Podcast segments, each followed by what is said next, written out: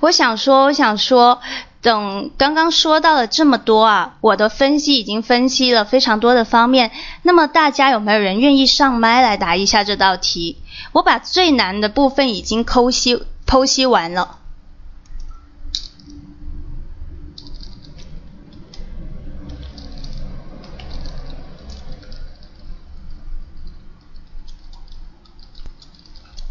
有没有愿意？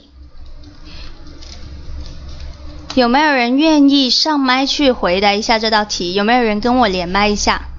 大家是觉得这道题很难吗？很难。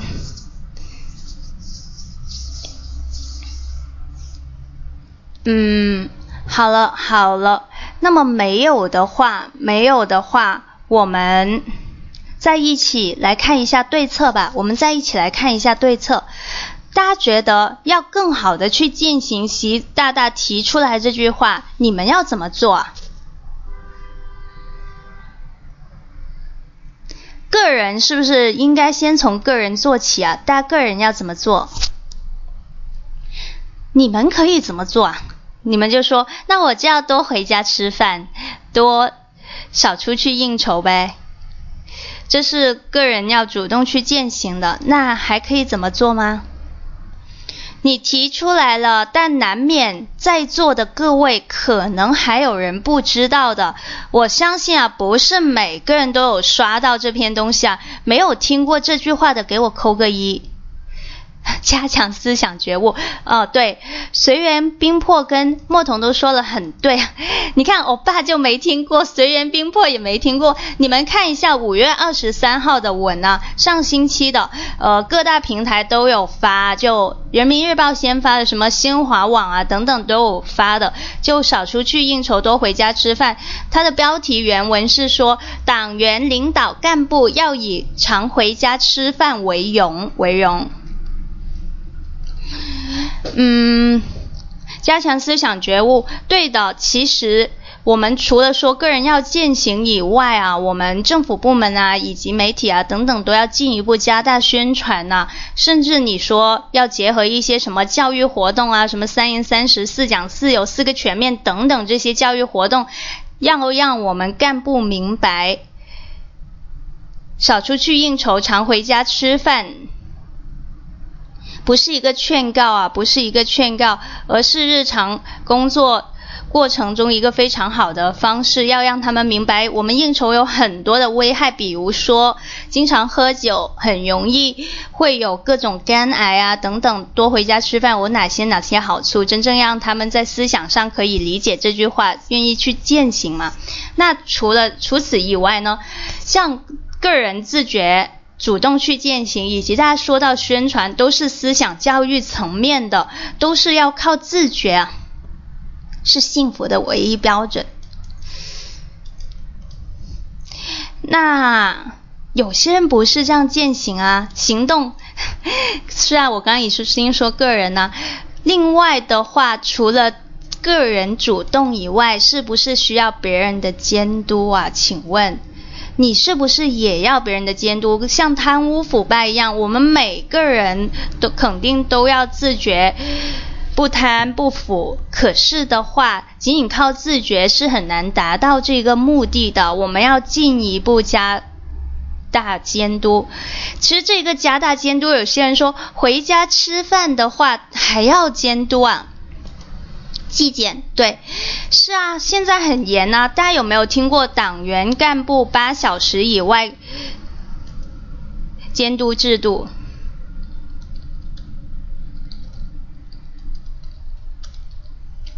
有没有啊？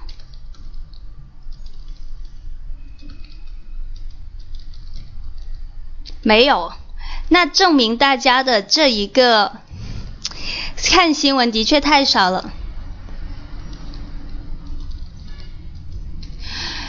呃，这是二零幺六年还是幺七年提出的吧？反正就是要对各个各位干部八小时以外的生活圈、工作圈、交际圈进行监督啊，以及说其实有很多的啊，像你们的微信也是要被监督的，以及我们纪委上个月刚刚出的纪检监察委上个月刚刚出的规定说要实行家访制度嘛。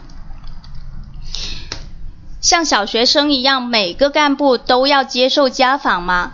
一年好像最少一次还是两次的家访制度嘛？以前就只是单单是监督大家，但现在的话还要对各位进行家访啊，家访。他名义上这一个家访制度，仅仅是对我们的法纪，就是纪检监察以及。检察院、法院这一些干部进行家访，但是他说其他的公务员以及相应的干部也是从严管理。那同样的就是意意味着大家都要被家访了，被家访。所以大家要知道啊，我们现在对意识形态的这种东西是抓得非常严的。大家进入了公务员这个圈以后，你内内外外都是受监督的，都是受监督的，这是。想跟大家说的这一个进一步加大监督啊，除了利用八小时以外的监督制度以外，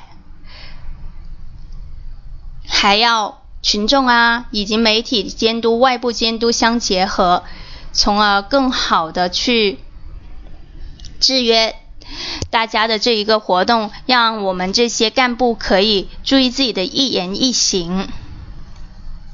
那大家觉得除此以外还有吗？还有什么去践行这一句话吗？还有吗？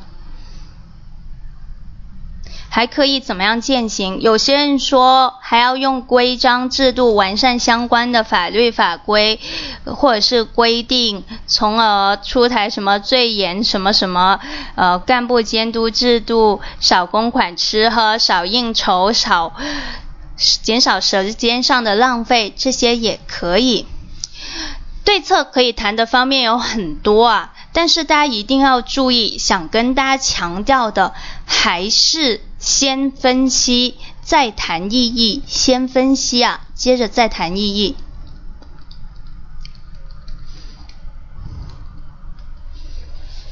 而不是先分析再谈对策，分析跟对策是七三的比例，七三的比例。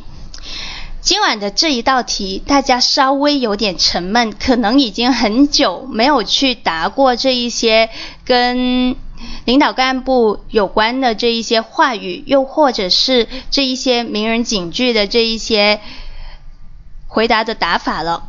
好了，那么鉴于大家。感觉对这道题比较陌生啊，那我分享一下我的答案。其实我的答案稍微会有一点点长，大家在考试的时候并不需要答的这么长，你只要答的四五分钟就差不多了。各位考官，大家好。我认为习总书记之所以提出少出去应酬、多回家吃饭这样的教导，跟当前一些干部在工作中确实存在吃吃喝喝以及拉帮结伙、铺张浪费的现象有很大关系。因此，习总书记提出这句话有着深远的影响。具体如下：第一，促进家风建设，少出去应酬、多回家吃饭，和习总书记说的要常回家看看。促家风有异曲同工之妙，这也可以相互之间促进，通过回家吃饭来加强和家人的沟通和联系，润物细无声的促进家风。第二，践行一种生活新常态。习总书记对于老百姓的生活健康状况非常关心，不止一次提出年轻人要少熬夜，其实少出去应酬，多回家干吃饭。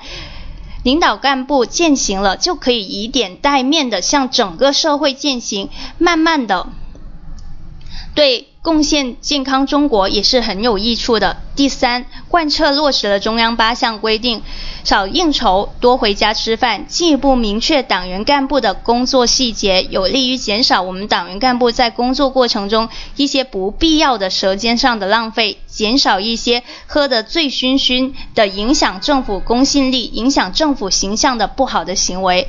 第四，杜绝贪污腐败的滋生。这一举措可以进一步减少政府工作当中一些不必要的贪腐及个别干部在吃吃喝喝当中容易迷失自我和一些饭友酒友们称兄道弟在饭桌上进行钱权交易，这不仅影响干部本身，还影响百姓的利益。所以常回家吃饭是一个可以杜绝贪污腐败。腐败的方法，也可以真正践行习总书记说的从源头上遏制腐败的滋生。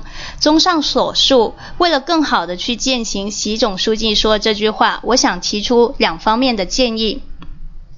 一方面要加大宣传，结合三严三实、四讲四有等教育活动，要让干部明白，少应酬，多回家吃饭，不仅是一个劝告，而是从思想上理解这句话，愿意主动去践行这句话。另外一方面要进一步加大监督，我们除了进一步通过群众监督和媒体监督以及纪委监督对干部的工作进行了解以外，还可以引入八小时以外。的监督制度和家访制度，倒逼干部注重自己的一言一行，严于律己。以上就是我对这道题的看法。回答完毕。好了，这是我的这一个答案呢。上面的分析会比较长，大家一般答题来说就答个三点左右就够了，就够了。呃，只是给大家一个思考的空间啊。其实有这么多的可以去答。这是第一题。那么。迟来的同学，如果还没听清前面是怎么分析的，大家可以回听荔枝 FM 就这一个公众号幺六七八八五八去回听一下相关的分析跟答案。我们来看第二题，我市车辆保有量比较多，交通复杂，停车比较难。借鉴 S 市的经验，现在准备将高架桥下面的花草进行整改，改建为停车位。领导让你负责此次调研，你怎么办？这道题应该简单很多了吧？应该不会这么难。这是一道什么题啊？停车位。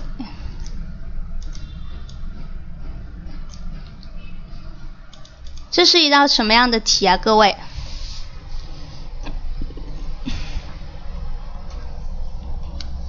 这是一道什么样的题型？这个应该很简单吧？组织计划题对，组织协调题很明显啊，因为就是我们组织协调里面考的最火的调研题，几乎每一个省考以及每个省每天都考，除了极个别山东、河北以外，几乎是每个省的必考题啊。这一个调研题几乎是我们考组织协调的一个大热门。虽然很热门，但是它答起来真的很简单呐。希望在考试的当中，大家都可以把这一道题给拿下，就尽量不丢分，甚至可以给你整个答题，呃加分啊。听完我讲解以后，我一直觉得调研题很简单，可是大家都觉得好难，我不知道为什么。有没有人愿意上麦先来答一下这道题？待会我统一讲解一下答调研的方法。有没有人愿意上麦答一下这道题？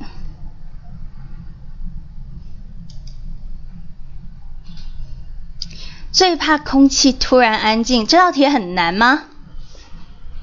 好了，我们先来审一下题啊。大家要注意这道题，它信息量非常的多。它让我们做什么？第一个很明显，它要你去做一个调研，这里应该不会偏题。那么第二个要调研些什么？各位，我想问一下大家，要调研些什么？是要调研 S 市的经验吗？还是说要调研我们呃？建停车位，以及还是说要对花草进行整改？究竟是要调研些什么？要调研些什么？停车位？还有其他意见吗？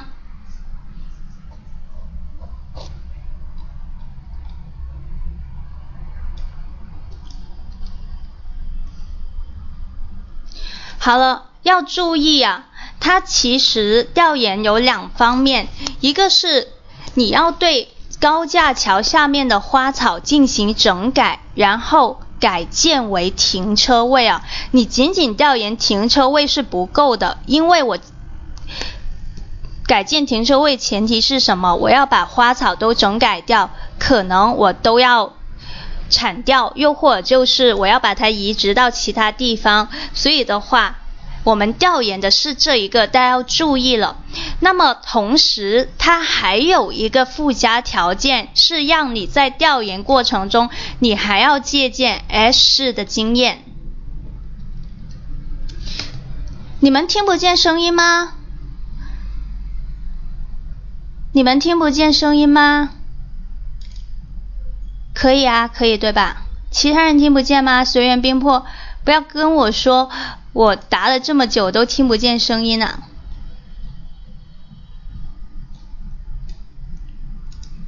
可以对吧？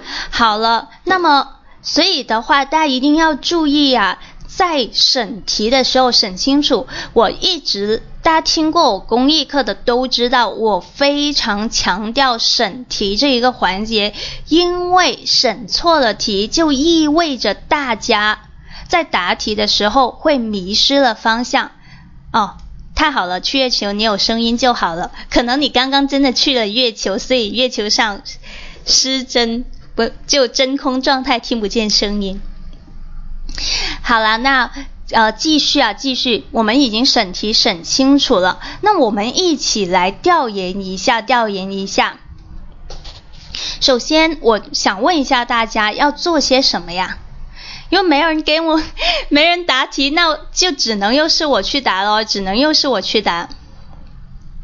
连思思思这种不答题也不答题了，我看到很多很熟的面孔啊，怎么大家都这么害羞？像树匠啊那些都是听了很久的，应该是要会答题的人。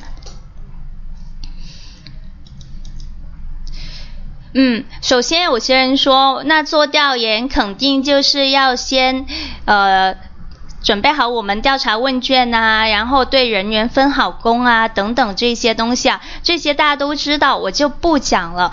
那我想问的是，大家，大家准备用什么调查方式去调查？其实我们调研最重要的是三样东西，一个是调研对象，要有调查的对象。一个是调查的方式，一个是调查的内容。大家学了这么多啊，就这么多年，其实大家都很明白啊。像你对象的话，你肯定有些是要抽查的，有些是要注重广泛性的这些嘛。呃，我爸说要实地考察，那我爸你要实地考察些什么呀？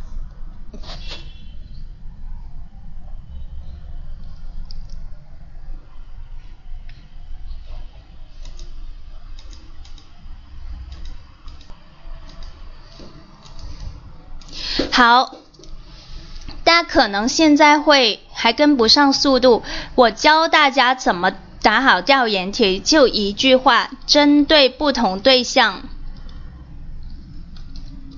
采取不同方式，调查不同的内容。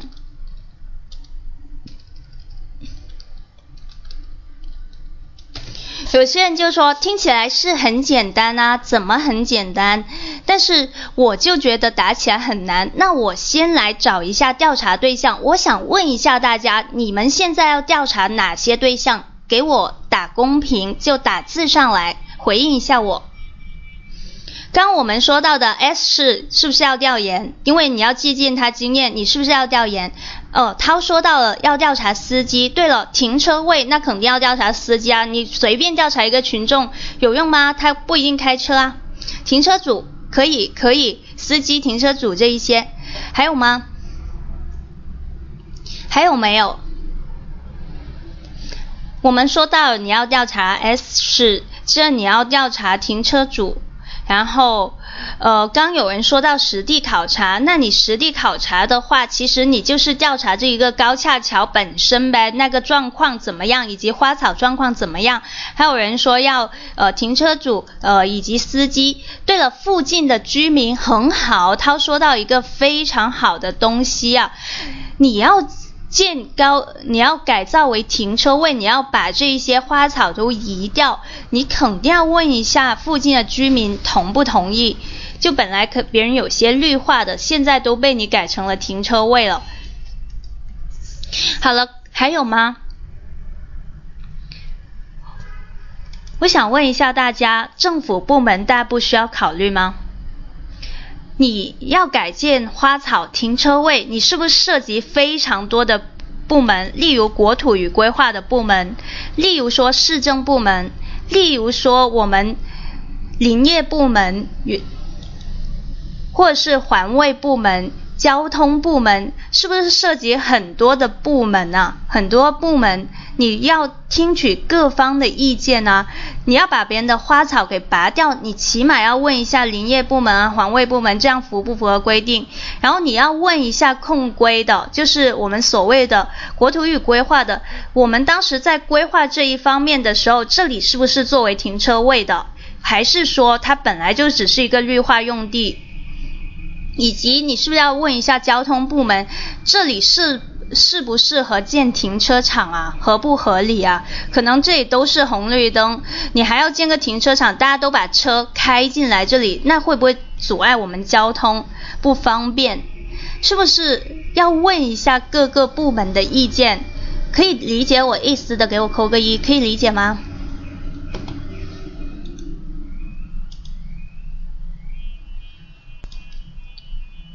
可以理解吗？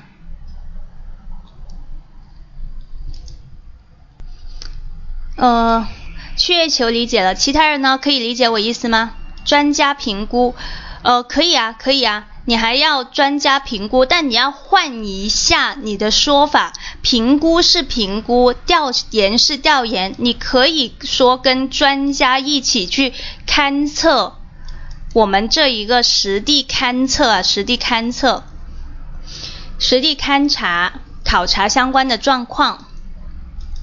好了，所以我们把对象都找出来以后，你就会发现你可以调研的东西非常多。什么意思啊？首先，我们像 S 市的，大家可以怎么样去调研？有些人说实地考察，大家组团去 S 市，又可以出差，又可以玩，又可以学别人。又可以学别人的这一些相关的知识了，但是除了说实地考察以外，有更好的调研方式吗？我想问大家，还有吗？还有更好的调查方式吗？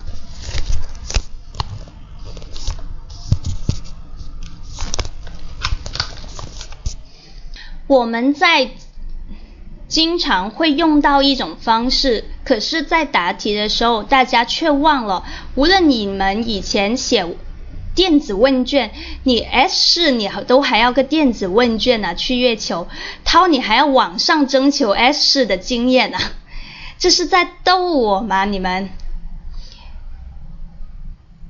你这个怎么征求别人的意见呢？莫说发函，对，说到一个很。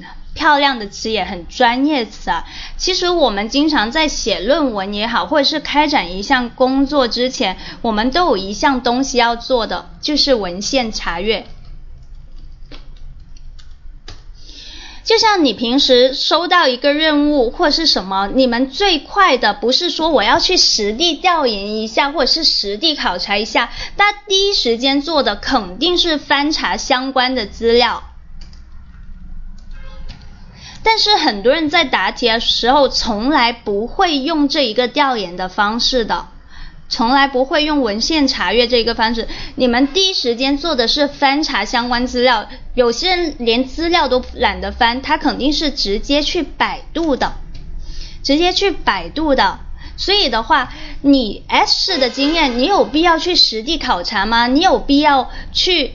问卷吗？你问卷得出来的都没有，你直接发函去给 S 市说，让他们把他们相关的这一些啊，呃，整改的方案啊，甚至是他们整改的这一个总结啊，甚至是他们这些报告啊，直接给你作为参考资料。还方便，你直接找他要就好了，你干嘛还要自己去实地考察一下？又或者是你还要说，呃，去发个问卷这么笨呢？你就直接找他要方案、要资料，那就 OK 了。我们经常都是这样干的，就比如我们想要些什么，就问一下兄弟部门啊，或者是兄弟地市去拿一下相关的资料。即使你不在政府部门，我觉得这是人之常情啊。你们不会说特意去实地考察，都是直接查资料，这是最快的一种。好了，这是一个针对 S 市，大家就可以直接用文献文献查阅的方式去调研，调研些什么？我刚刚已经说过了，调研他们。呃，成功整改的经验啊，以及说他们高架桥分布的情况，以及他们这一个实际情况是否符与我们相似，呃，我我们能不能借鉴呢？然后他这一个方案实行的效果啊等等，你都可以直接去让找他要资料。那么第二个，大家说到这种车主啊，或者是司机的，你们觉得要用什么样的方式去调研呢？这些车主的人？他人是不是比较多？他人群会比较多，那你能不能说我一个个找他进行访谈，一个个去找他访问？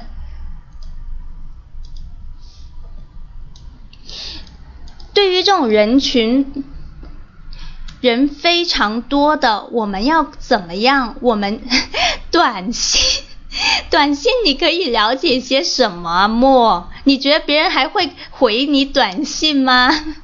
你觉得他会回你短信？你平时收到这些短信，你会那个啥吗？去座谈会吧，座谈会能坐多少人呢？我们要做的是问卷调查，大家要切合实际啊，要切合实际。你人这么多，你肯定要做抽查个别问题。呃，你可以抽查，可是的话，你如果所有都是抽查的话，你这个调研的。范围就非常窄了，你调研的范围都非常窄。你要注意，我们调研有一个原则，叫做广泛性和特殊性的统一啊。对的，代表你可以，你待会可以找代表进行访谈，可是你一定有要达到一定的数量。你要普遍的去发，你不能只。我问一下大家，如果你的这一个调研你只涉及了二十个人呢？二十个人，你觉得你这个调研可行吗？各位，你觉得可行吗？你只调查了二十个人，但全市有差不多一百万人，你就调查了二十个人，你觉得 OK 吗？虽然大家都知道这样很省工作啊。可是的话，不是这样调研的啊！你肯定是要普遍性跟特殊性的统一，你要既有广泛性，也有这一个具体问题具体分析啊。好了，这是第二个啊，你们要开展大范围的这一个调查，毕竟这不是一个人个别人的问题。这应该涉及很多的停车主，我这里也没有只说对一个高架桥，而是对所有的这一个高架桥啊，所有的高架桥。这是第二个，对人群比较多的要注意。我们一般都是用问卷调查，有些人说问卷调查很无聊，不是每个人都会填。对，不是每个人都会填。那你们是可以去创新这个问卷调查的。我们现在看到非常多的，其实电子问卷真的大家都不怎么愿意去填呐，纸质问卷也好，电子问卷也好，我们都看到的是一个简单粗暴的投票方式。你投票可能还会有人去投票，就会在微信啊或者是微博发起这些，呃微在微博发起这一个热门话题，又或者是在我们微信的一些公众号啊发起投票。然后投票方式很简单，无非就设了几个问：第一，你是否赞成改造为停车位？第二，你就直接设个问说，你觉得哪里的高架桥最需要改造为停车位？或者是你直接就问，你觉得哪个是最难停车的地方，最需要改为停车位？那就两个问题，别人一个是一个否。或者是直接选择他想要的就已经填完了，这就是一个很方便的去搜集大家意见的方式啊，并不需要你们去派问卷啊，或是怎么样的。这是第二个啊，第二个其实它只是一个问卷的简单方面，就直接用投票。去投。那么第三个，大家说到的实地考察，对的，你肯定可要去实地考察的，毕竟你现在是涉及某一个项目的改造，你可以去实地考察它那些花草的情况啊，然后高架桥是否有乱停乱放的这种情况，是不是停车位很紧缺啊，等等，是否是可以改造啊？做好这一些拍照啊，以及勘察的记录，甚至你们刚刚很多人都想说，你们要去访谈，你们要去访问这些方式，都是可以去的，都是可以去的。嗯，那这时候的话，你们也可以找极个别的人抽查去。调查了，找一些极个别的人，就比如你大家说到的高架桥附近的那些商贩啊，或者是高架桥附近的这些居民啊，去询问一下他们的意见。改了高架桥以后，会不会他们有不好的影响啊？或是呃加重他们的一些生活呃出行的烦恼啊、负担这些，你们就都可以进行一个实地的访问、访谈。这就是特殊性啊！刚刚我们已经广泛性征集了，我们现在听一下大家一些具体的意见、具体的看法。最后的话，对于这些部门而言，我们就可以采用一个座谈会。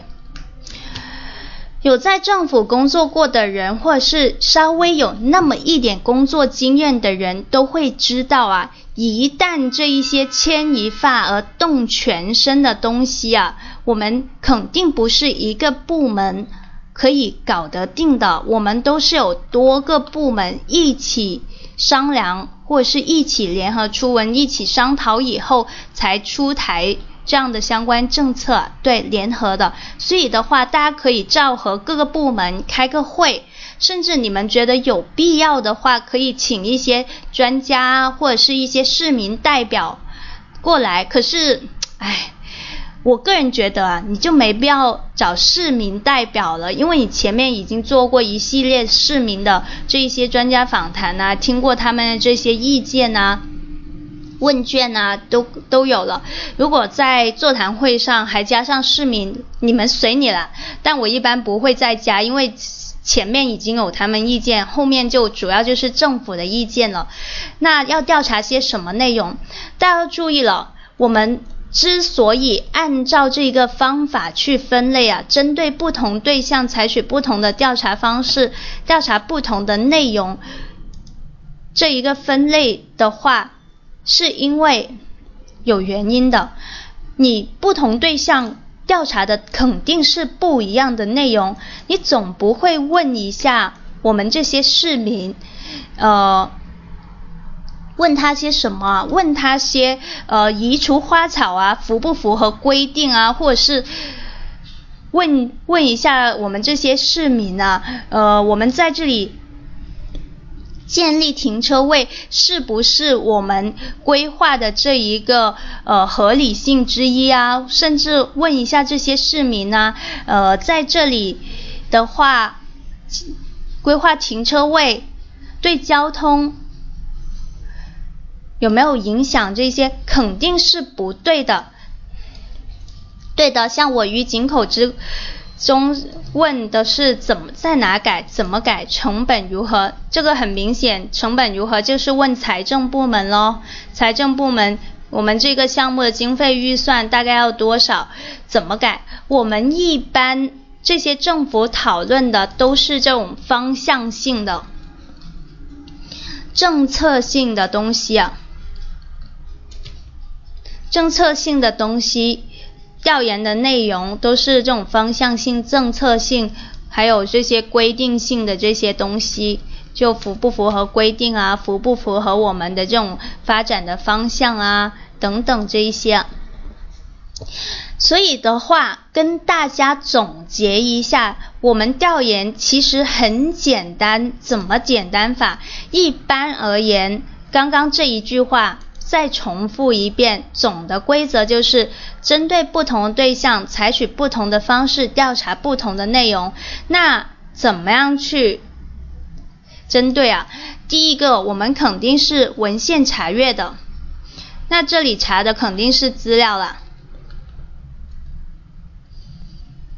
查阅的。那么第二个是怎么样？针对这种群体性的就是一般我们会线上线下去弄这一些调查问卷啊投票啊。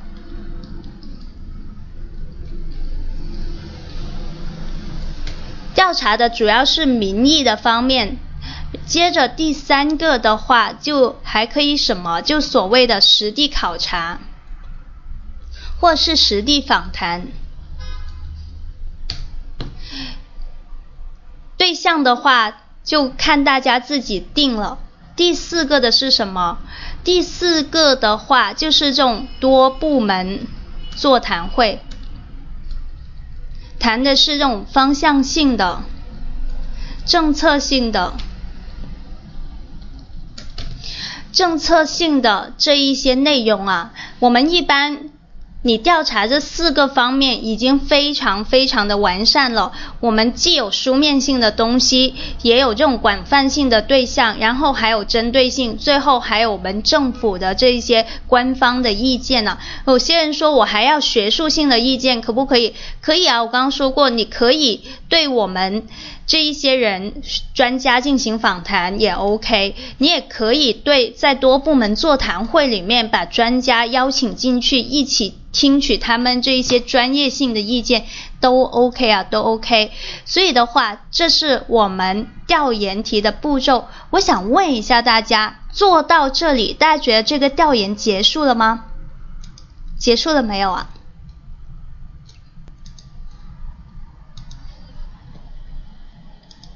结束了吗？汇报。没。缺的是什么？缺的是什么？缺了什么？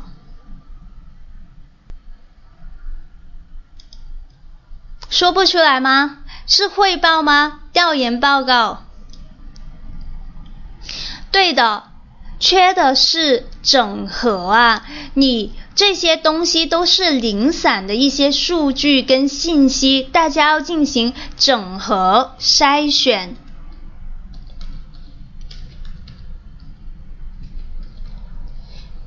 筛选去伪存真呢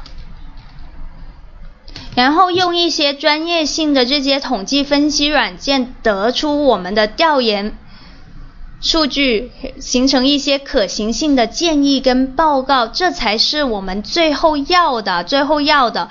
一定要记住上面的这一些仅仅是我们得到的一些信息啊。假如我们问题改为说你要怎么去调查呃主要是调查哪一些信息那你就可以达到这里就结束了。通过这里呃就可以结束了。但是的话如果他这样问大家一定要记住最后一步把数据进行整合筛选去伪成真呃统汇总接着形成可行性的建议跟报告这是最后一步大家一定要记住了。好了呃这一个方法可以理解的给我扣个一，我已经说的很白了，就如果说调研题大家还不会答的话，就真的要给我好好反思，可以理解吗？可以理解，给我扣个一。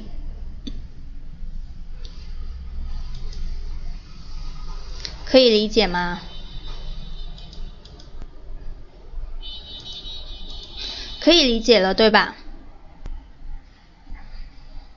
其他人不能理解，ok，那我。已经放了一道题在下面呢我们就用这一个理论去实践一下高校就业率研究生低于本科生你是高校工作人员领导派你去调查原因你怎么办？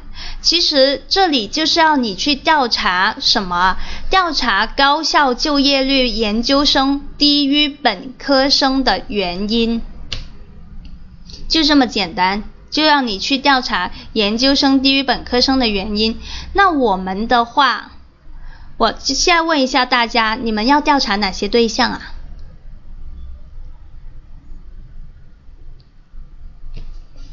你们要调查哪些对象？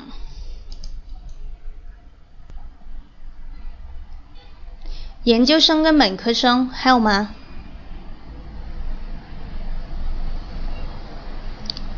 还有吗？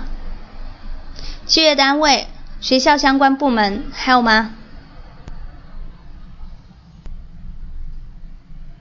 还有没有？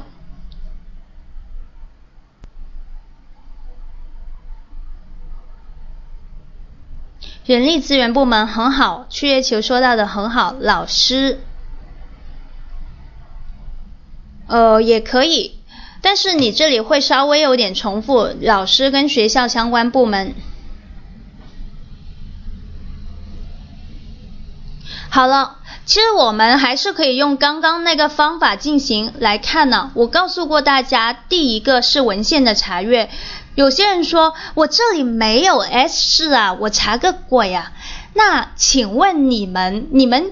平时工作的话也没有其他事啊，你为什么还要去百度啊？就你会觉得以前会有相关的东西是有的吗？那很简单啊，你是不是可以去看去我们的就业办，又或是去我们学校的这一些什么教务处啊、就业指导中心拿一下我们每年历年的这些就业率，就高校。我们研究生的就业率是多少？本科生的就业率多少？先去拿一下我们这一些过往的数据啊，把这些数据给拿出来，以及说，呃，就业率高的主要是在哪一个专业？就业率低的又主要是在哪一个专业？你把这些数据都给提取出来，这是第一个，你是不是可以去文献查阅？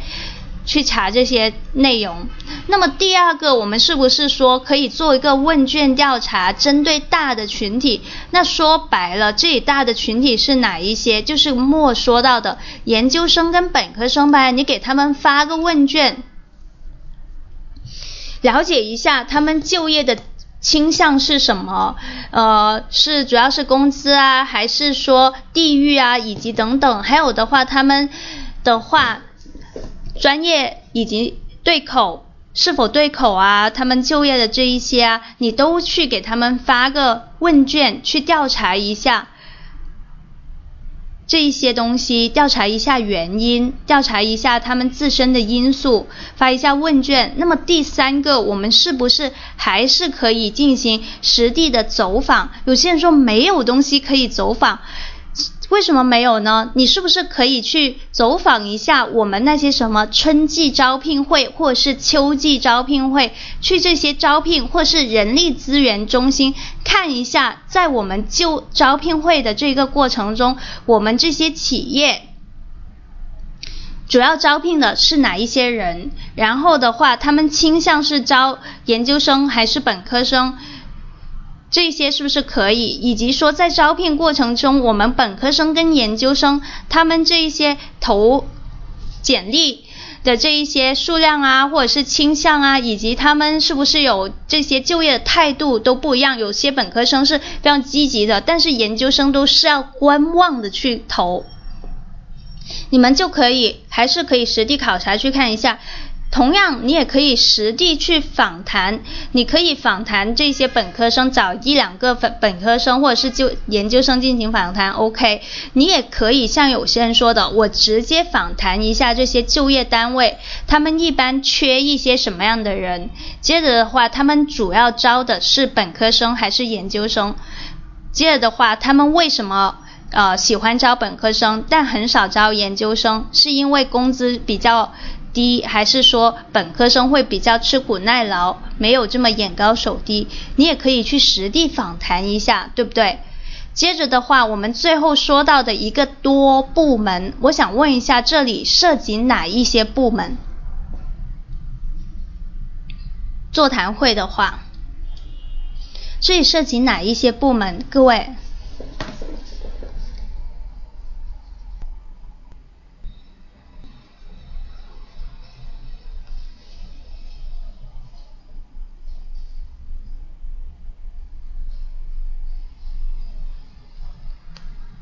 就业处还有吗？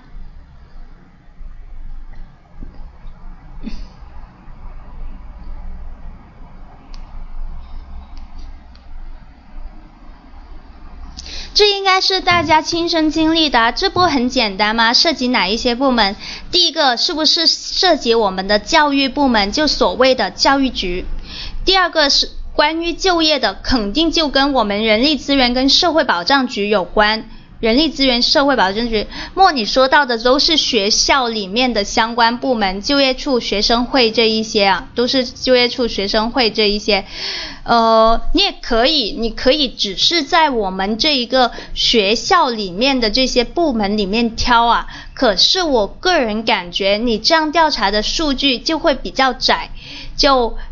都是站在学校的角度，会稍微有一点偏颇，就不够说客观。像刚刚你都调查了就业单位，为什么你不可以直接调查教育部门、人力资源社会保障部门，以及说？我们还有一些团委等等，这一些都是可以的，主要为青少年进行服务的嘛。我们的这些团委的这些人，然后开个座谈会，是不是我们当地啊，给这一些本科生，或是给我们研究生的这一些优惠政策不多，就留不住人才啊？大家就宁愿不就业咯，要不就是说我们当地是不是？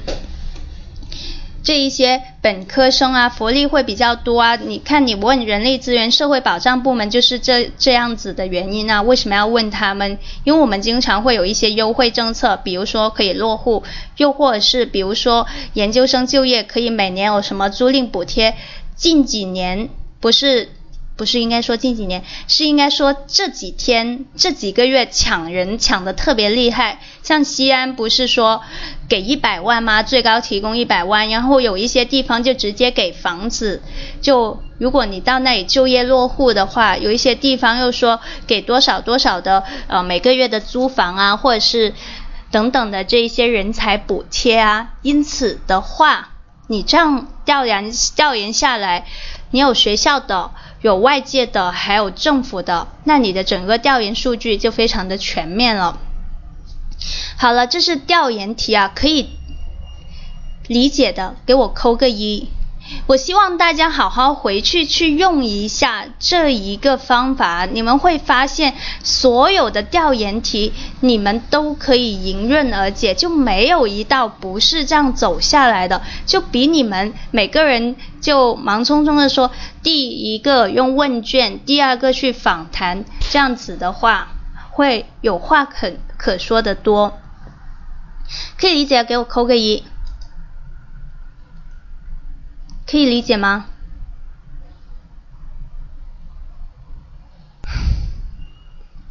唉，今晚上课上的好累呀，就大家连扣个一都没有反应，就不愿意扣一，真的觉得快说不下去了。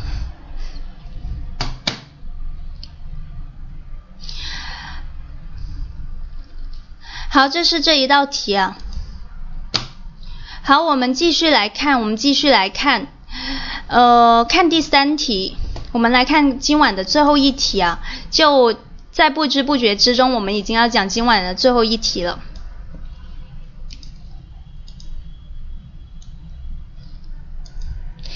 呃，某地实行精准扶贫政策，实行一村一项目。如今精准扶贫已经过去两年了，现在有关部门要对这些扶贫项目。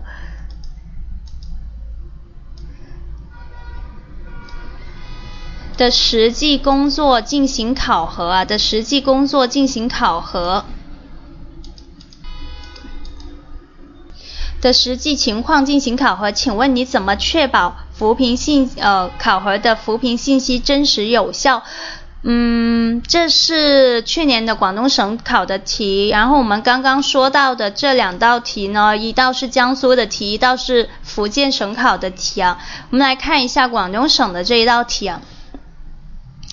某地实行精准扶贫，实行一村一项，现在要对这些扶贫项目实实际的情况进行考核工作，请问你怎么确保考核的信息真实有效？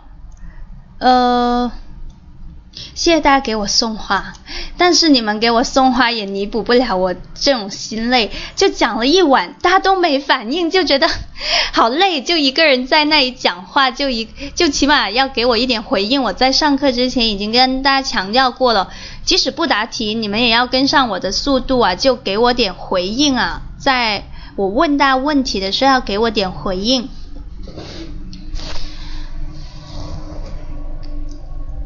呃，看到这一道题啊，看到这一道题，我想问一，我们先来，这分钟有点困，抱歉了，没关系，我们很快就结束了。你们要困也就只只只困这十几分钟了。看到这一道题的话。请问大家看到看出了些什么没有？去年大家考这一道题的时候，很多人都很懵逼，就不知道怎么去回答这道题啊。所以这一道题，我们先来审一下题。他问你要做什么？请问你怎么确保考核的扶贫信息真实有效啊？你要做的是去考核吗？现在是要你去考核吗？还是说你要确保这一些信息真实有效？大家审题要清晰啊！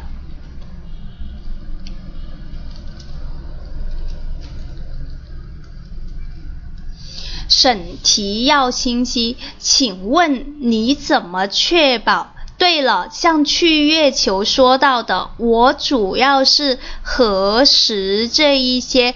考核的扶贫信息核实核实，对的核实啊，这是这一道题这一道题。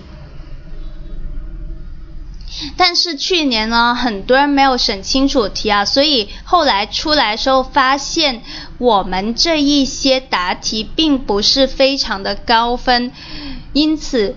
应该就是答偏了题了，答偏了题。这道题的话是怎么样去核实？我们再看一下下面广西区考二零幺六年的那道题，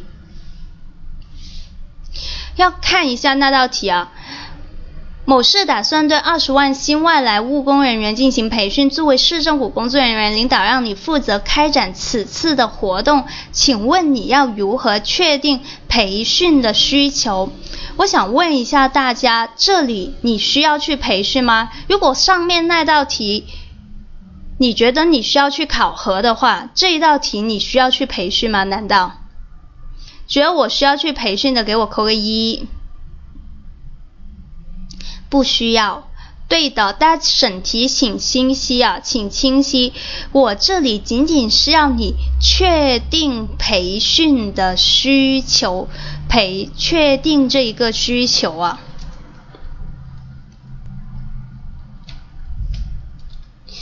很聪明，所以我们审题已经审清晰了。那么换而言之的话，我想问大家。广西区考那道题其实就是答什么？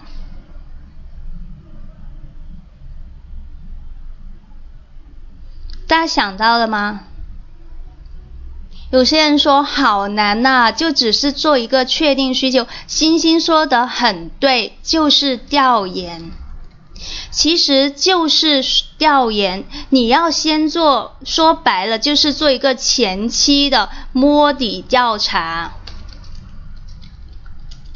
还制定方案，大头东，我刚叫你去审题啦，就只是叫你怎么确定需求，怎么确定需求啊？那就从你调查的结果来确定咯，看看究竟是需要哪一些人，哪一些人，其实就是做一个前期的摸底调查，从而去确定大家的这一个需求。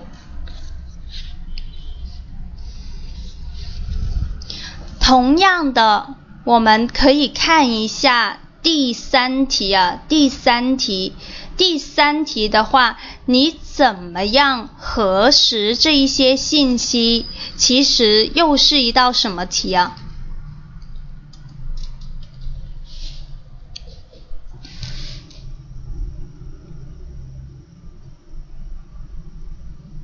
你怎么样核实这些信息？其实也是一个调研题，对的，调查去核实。对的，星星很聪明啊，每一次都是第一个反应出来。因此，我今天的公益课就是想告诉你们两个问题。第一个是调研是我们常考常新的一道题，他们经常换了个马甲，接着大家就不知道怎么样去展开这道题了。其实就是答一道调研题，这是第一点。第二点是什么？我想告诉大家的是。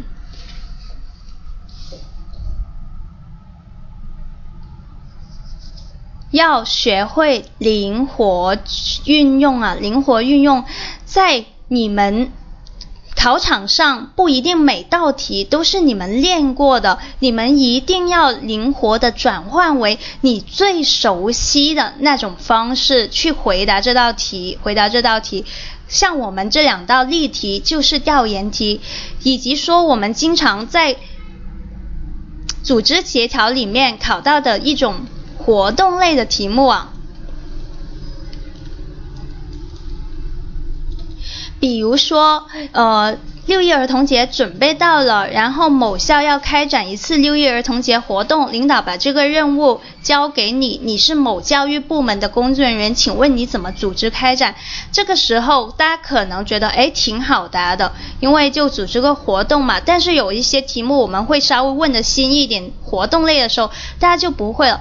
那这里的话，你就可以转换为大家最熟悉的什么晚会类啊，你可以搞一个六一儿童节晚会啊，又或者是你可以转换为你们最熟悉那些竞赛类，大家不是很喜欢搞个比赛吗？你可以搞一个什么什么六一儿童节有奖的比赛啊，等等，你们要转换为大自己最熟悉的题目去回答题，这些题啊。这是我今晚的公益课想告诉你们的两个道理，一个就是题目其实只是你们都答过的，可是你们分辨不出来；第二个就是要转换到你们最熟悉的题去答。好，我们先来答一下第三题吧。第三题已经有人在说了，莫说是实地。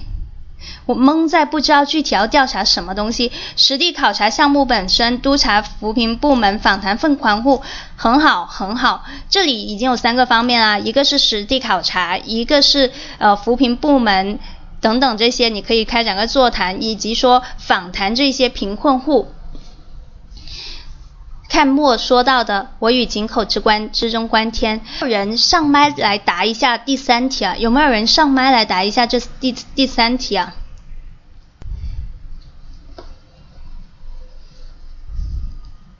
有没有人上麦来答一下第三题？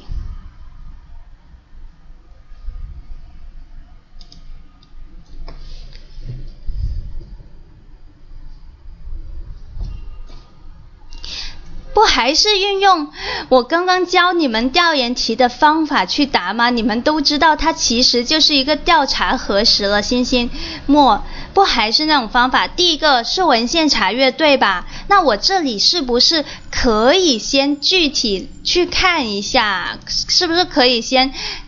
看一下资料，做到心中有数。你看一下他们提交上来这些扶贫项目资料啊，还有近年来他们交的这些扶贫的工作总结啊，以及说每个月的这种扶贫数据的上报啊，甚至是每个项目实施的情况和每项工作的进度，你都去看一下这些文献的资料，先去看一下。不仅说他们上交的这一些，还有他以往上交这些总结啊、数据啊、进度啊这一些嘛。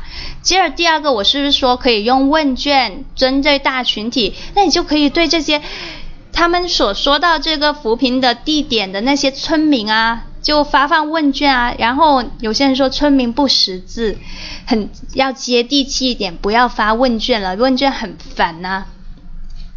那要发什么？如果你要考察核实的话，我与与其说发问卷，是不是应该发个评分表，让他们评个分会更好？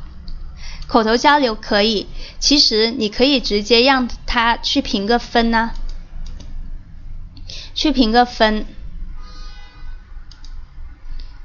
就让群众直接去考核我们，让他们评个分啊，比如对我们扶贫的效果啊、扶贫的满意率啊打一个分啊，甚至。让他们选一下还需要完善的继续帮扶的一些项目啊，等等，甚至选一下他们心目中最好的村官啊，最觉得最满意的地方在哪里啊？直接发个评分表给大家不就好了吗？将问卷改为评分表嘛，村民可能觉得，呃，这些问卷太文绉绉啊，你就改点实际的东西。像莫说，呃，直接口头访谈 OK，你不发问卷，那你可以采取一些个人的访谈啊，你就访问一下这些村民啊，尤其是那些我们重点帮扶的困难户啊，去问一下，采访一下他们。扶贫给他们有没有生活带来变化啊？有没有真正学到脱贫的技术啊？有没有逐渐富裕起来啊？还有哪一些需要我们继续帮助？这些都可以吗？去了解一下，以及说他们对我们扶过这些项目是不是满意？有没有像材料中说到的那样有这么好啊？还有刚刚大家都有想到一个点，具体考察核实。考察些什么？村容村貌有没有变化？经济有没有跟起来？这一些不是都可以吗？是不是？唉，送花送花，虽然我很喜欢花了，我是个花痴，可是大家一我最想听到还是大家答题，不然我觉得一晚上都是我自己在说，真的好累。那第最后一个的话。我们还是可以按套路走，你可以跟村委会啊、扶贫的部门啊，还有什么民政部门啊进行开会，什么扶贫办呐，去开会，开个座谈会啊，了解一下我们农村扶贫的效果啊。比如你可以向经促部门了解一下这些农村开展的项目是否真正达到这些经济效益，他们的这些 GDP 有没有增长，他们的这一些。呃，经济总量有没有增加？你也可以向民政部门了解一下，我们现在的无保户、极度贫困户的数量是否有一个数量的下降，并可以这些部门一起对这些扶贫项目进行评分考核。就除了我自己去评分考核以外，这些部门都可以去评啊。悄咪咪的暗访可以啊，你也可以做一个暗访啊，你也可以做一个暗访。但是呃，其实说是暗访，但是其实形式都是一样的。我们核实的内容是不是也是一样？就无论是考察也好，实地考察也好，你也可以把实地考察当为暗访啊，没人叫你明着去实地考察。但是如果是呃访谈的话，那你就可以。暗访了，就假扮村民去问一下，哎，我好羡慕你们这一些，只不过在表达里面不怎么好表达。暗访起来听起来也像明访的。好，这是这一个点啊，这一个点所在这一题，就通过这些方式去来核实我们这一些。信息咯，核实这些信息，通过多方面接着进行核实这一些信息，然后从而更好的进行考核和跟打分咯，让我们扶贫真正在阳光下运行咯，不会像过去那样子说，呃，很多人都是把资金给挪用了，或者是用了钱，但是并没有效果等等的，这是这一题啊，这一题。那么广西区考这一道题有没有人来答一下？如何确定培训的需求？有没有人愿意答一下？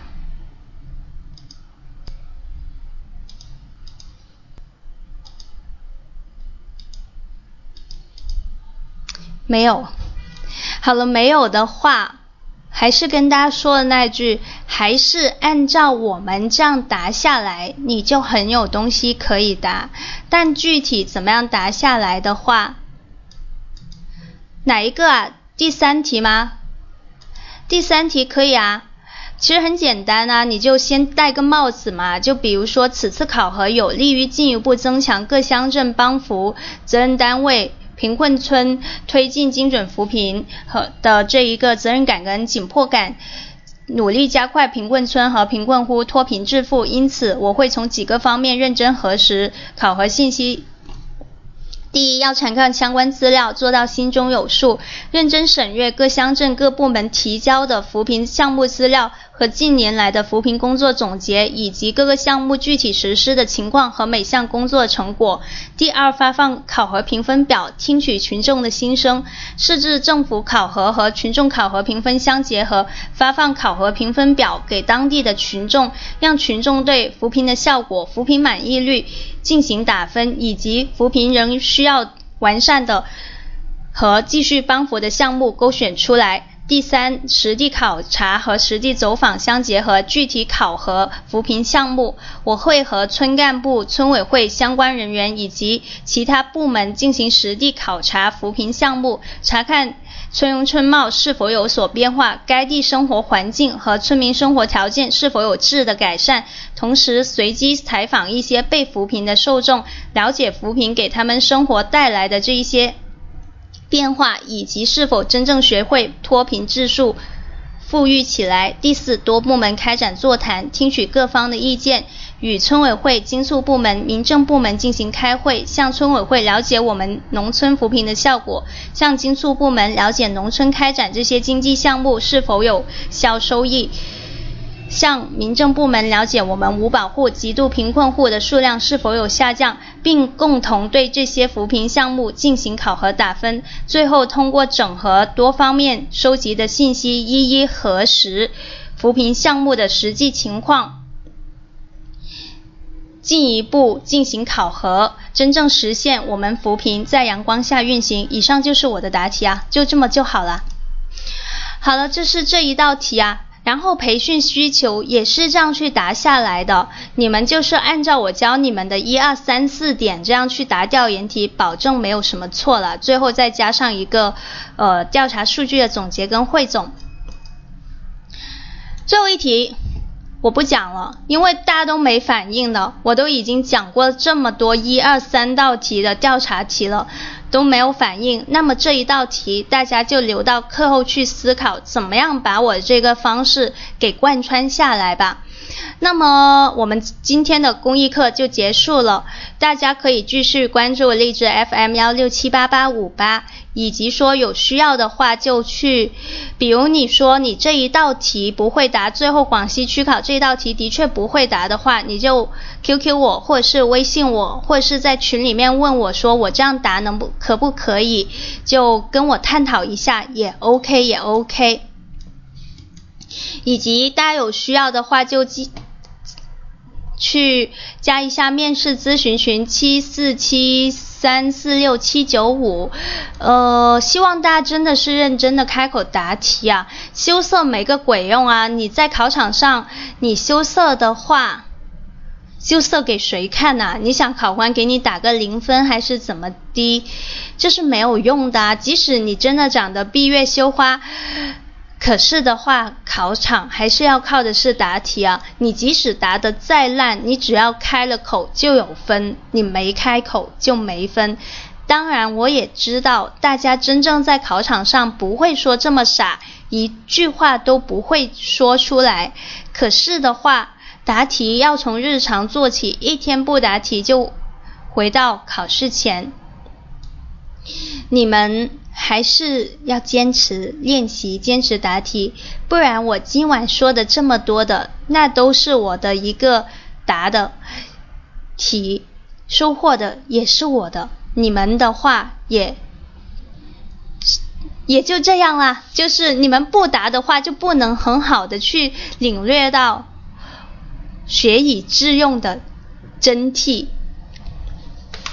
所以今晚就主要跟大家说了一下调研题以及调研的变形，希望大家可以举一反三，通过我说到的那个方法，对类似的题目都可以一一的攻破，一一的攻破。